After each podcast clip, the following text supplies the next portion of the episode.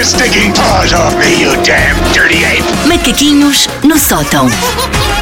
Hum, eu nunca vou ser rica, Paulo. Nunca. Mas eu acho que tens uma, toda uma equipa contigo.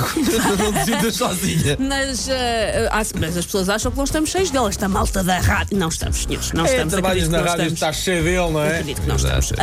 Hum, eu nunca vou ser rica. Eu, e sei profundamente e convictamente que nunca vou ser rica. Eu acho que se calhar até aos meus, não sei, 25 anos, ainda acalentei essa esperança que um dia ia ser tão cheia dele que até o meu gato ia ter uma esteticista particular para lhe fazer as nails. Hum, eu não sei muito bem como é que eu achava que isso da riqueza me ia acontecer. Eu, sendo guionista, calculo que não achava que fosse pelo meu trabalho. Não sei se achava que ia tropeçar na linha verde do metro e encontrar um balde de brões de ouro junto ao carril. És ambiciosa também, Sim. pá. Ou se ia descobrir que, tinha, que tenho uma tia rica que me deixou uma maçã assombrada num testamento. Enfim, o que eu sinto é que os filmes de domingo à tarde lograram as minhas expectativas de como é que o mundo funciona e eu achei que ia ficar rica assim de uma maneira qualquer É assim. incrível. E não vai suceder. Mas eu acho que tu não estás assim muito errada, porque se nós olharmos para os nossos pares noutros países, Sim. estas profissões noutros países, convenhamos, toda a gente sabe que, que são muitíssimo bem, como é que é de dizer, ganham um papel que se afarta. Pois, mas esta, esta e outras. Várias profissões sim, que são sim, muito sim, mais bem pagas noutros sítios.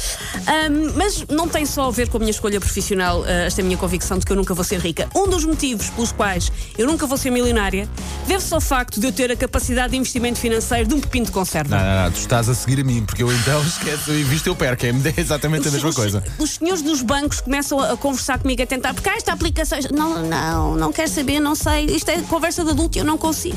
Há malta que tem, não sei, 22 anos e está cheia dele porque investiu numa app ou numa startup revolucionária. E já eu investi em quê? Em centenas e centenas e centenas de DVDs que estão completamente obsoletos. Por isso é que eu não tenho dinheiro. A minha casa está cheia de DVDs. Mas pensas que estás a Que investir nunca vão em, ser vistos. Estás a investir em cultura, vá. Não, aquilo já não serve para nada. Aquilo são monos, Paulo. Eu tenho 36 anos, não tenho casa pró- própria, mas tenho todos os Shreks em DVD. Serve para alguma coisa? Não serve.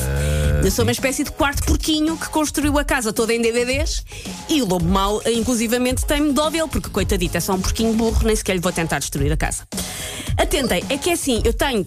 Eu tenho mesmo centenas e centenas de DVDs. Foi uma coisa que eu achei que valia a pena em determinada altura da minha vida investir. E neste precisamente eu já nem sequer tenho nenhum leitor de DVDs em casa. Não tenho, nenhum.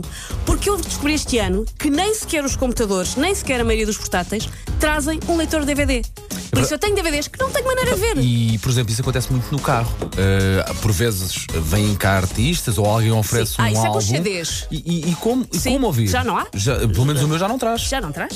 Ahm, eu tenho literalmente centenas de DVDs em casa que sou incapaz de empandeirar porque na altura me custava os olhos da cara. DVD, não sei se lembra, mas era uma, uma coisa que custava muito dinheiro. Eu tenho todo um cruzeiro às Ilhas Gregas em DVDs, o que é só estúpido, porque DVDs é uma má unidade monetária.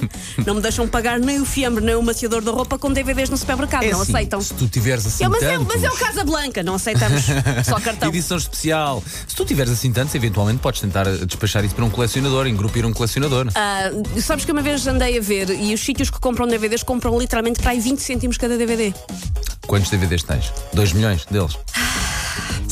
Pronto, safas-te. Qual é que é neste precisamente a única função dos DVDs lá em casa? É o João tirá-los das gavetas e espalhá-los pela casa como se fosse um adrilhador cinéfilo ali, o chão todo com DVDs. Alguns ah, dos DVDs o miúdo atira-os para o chão com tanta crueldade que eu temo que ele um dia me dê um desgosto. Isso só no crítico de cinema. João, por favor, não faças isso à tua mãe. Não lhe partas o coração desta maneira.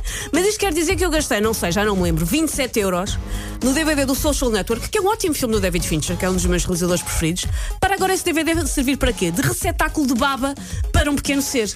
Eu Lá vi está. ontem. Foi um investimento estúpido. Uma fotografia tua, ah, Sim. acho que foi no Instagram, Sim. em que o teu pequeno, pequeno João Sim. está de DVD na mão, não sabia que era, Era esse. o Social realmente. Network. Ele E- olhou com muita intenção e depois parunga e depois roeu. Pronto, bem, é para isso que servem os DVDs.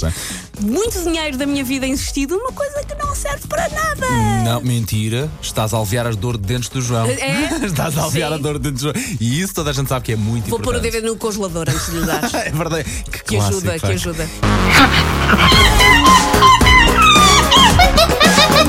Take your stinking paws off me, you damn dirty ape! Macaquinhos no sótão.